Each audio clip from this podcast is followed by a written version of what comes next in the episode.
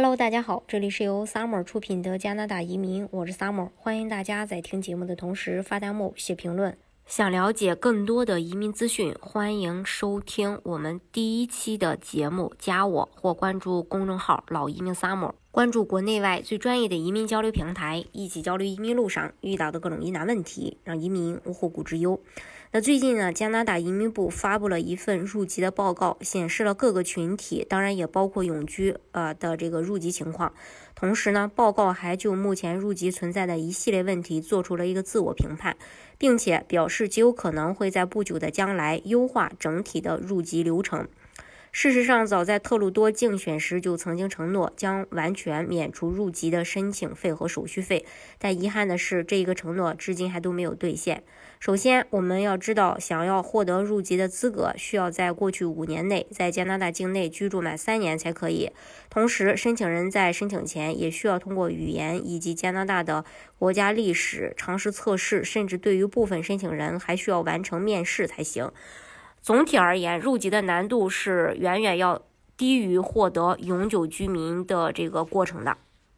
对于加拿大来说，他们显然希望符合资格的人都能够踊跃地申请加拿大的公民身份。移民们的表现也并没有让加拿大失望。根据移民部这次的报告，在2016年，有86.2%的永久居民成为了加拿大公民。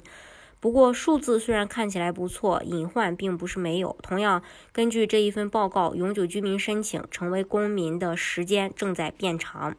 对永久居民来说，成为加拿大公民并不会有大量的实质性的好处，而是完全出于自愿。一方面，维持永久居民的身份并不难，只要于五年中在加拿大。住满两年就可以续永久居民身份。另一方面，加拿大公民享有的绝大多数福利待遇，永久居民都可以享有。成为公民纯粹是出于对加拿大，呃，打心底里的一种认同，而更加愿意参加加拿大的社会管理等事务。当然，这也是加拿大移民部特别看重公民申请的原因之一。显然呀，目前公民申请率和申请流程并不能让移民部去满意。除了呃提到的申请费之外呢，其实还包括几个部分。首先，语言测试和常识测试。与申请永久居民时对语言的高要求不同，申请移民时对申请人的语言要求可以说非常低。不仅测试内容减半，甚至分数也只要达到 CLB 四就可以。但可笑的是，常识测试中对测试者的语言能力要求是大大超过语言测试时的要求的。这在某种程度上使得语言测试变得没有那么必要了。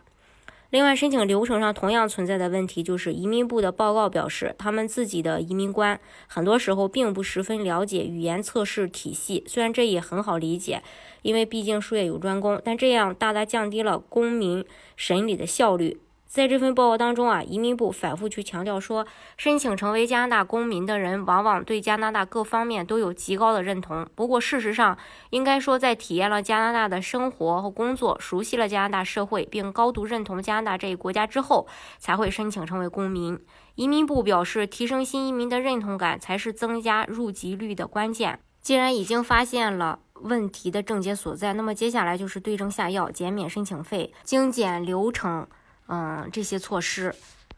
移民部表示将大力加强新移民呃参与社区管理的力度，其中他们计划在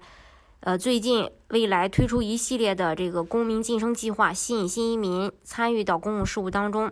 之前在一份报告当中，作者就曾批评加拿大移民的政治参与度太低。呃，看来加拿大自己其实也发现了这个问题。所以，针对加拿大移民的一大波利好，其实我相信在在之后呢，也会慢慢的跟大家，